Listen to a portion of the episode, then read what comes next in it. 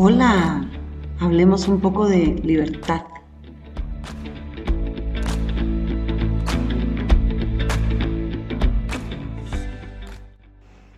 ¿Alguna vez te han preguntado, ¿eres libre? Bueno, o vos mismo, ¿no? ¿Cuál fue tu respuesta? ¿Por qué?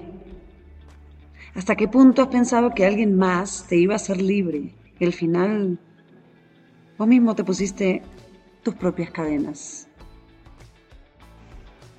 ¿Quién es el responsable de tu libertad? Hoy solamente quiero hablar de algo, si de algo de servir, que tiene que ver con que la libertad es tu propia capacidad de descubrir de dónde nacen tus cadenas, cada una de ellas, hasta que logres desatar a qué o quién origina ese primer eslabón. Esto es aterrador, porque en el camino vas a descubrir que no todo es lo que creías y que la vida es mucho más ligera. Te vas a dar cuenta que la madurez viene con la capacidad y la responsabilidad de tomar tus propias decisiones, así como también de descubrir que en realidad nada toca. Cada vez que hacemos algo porque así se hace en este país, así me lo enseñaron, así toca. Te detienes en ese camino y decides no decidir. Pero lejos de poder culpar a algo o a alguien por eso, solamente vos tendrás que cargar con esa cadena de acero a la que acabas de sumarle un nuevo eslabón. Entonces, volvamos a preguntarnos, ¿cuándo te sientes libre? ¿Cuando sales? Porque no tenés que dar explicaciones. ¿Cuando estás solo o sola? ¿Realmente te sientes libre estando solo o sola? ¿Por qué das explicaciones? ¿Para qué? ¿A quién? ¿Tiene sentido? ¿Qué pasa si no lo haces? Y no estoy hablando de esas explicaciones obvias que tienen que ver con nuestra seguridad, ¿no? Estoy hablando de ¿por quién vives? ¿A quién le haces caso? ¿O realmente consideras en tu mente que son tus decisiones y es la vida que escoges tener y que en realidad nadie puede tomar esa decisión por vos? Se me ocurre pensar que toda cadena está construida con eslabones de miedo.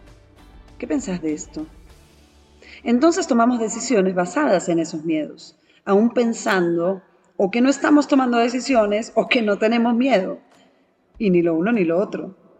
Evadimos tanto las cadenas por miedo que solo extendemos más y más esta cadena. Nos sentimos a veces libres porque nos da, pues, un poquito más de espacio, ¿no? Y nos podemos alejar un poquito más con cada nuevo eslabón.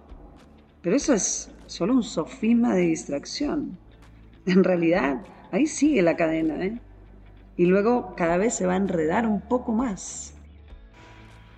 ¿Qué tal si te digo que la libertad es, en efecto, remover esas cadenas? ¿Qué tal si en vez de buscar excusas y justificaciones para esas cadenas, empezamos a removerlas haciéndole frente a cada uno de tus miedos?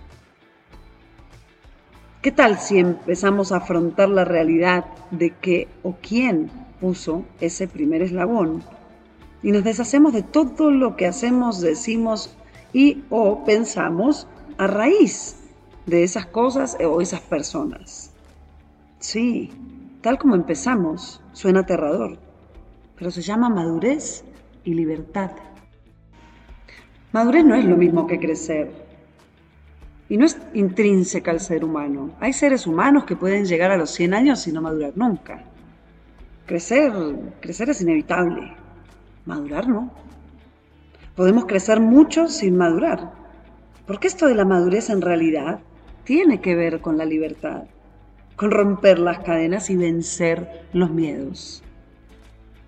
Una persona con miedos no se ha atrevido a madurar. Entonces, ¿podríamos decir que seremos libres solamente hasta cuando tengamos el coraje de vencer los miedos?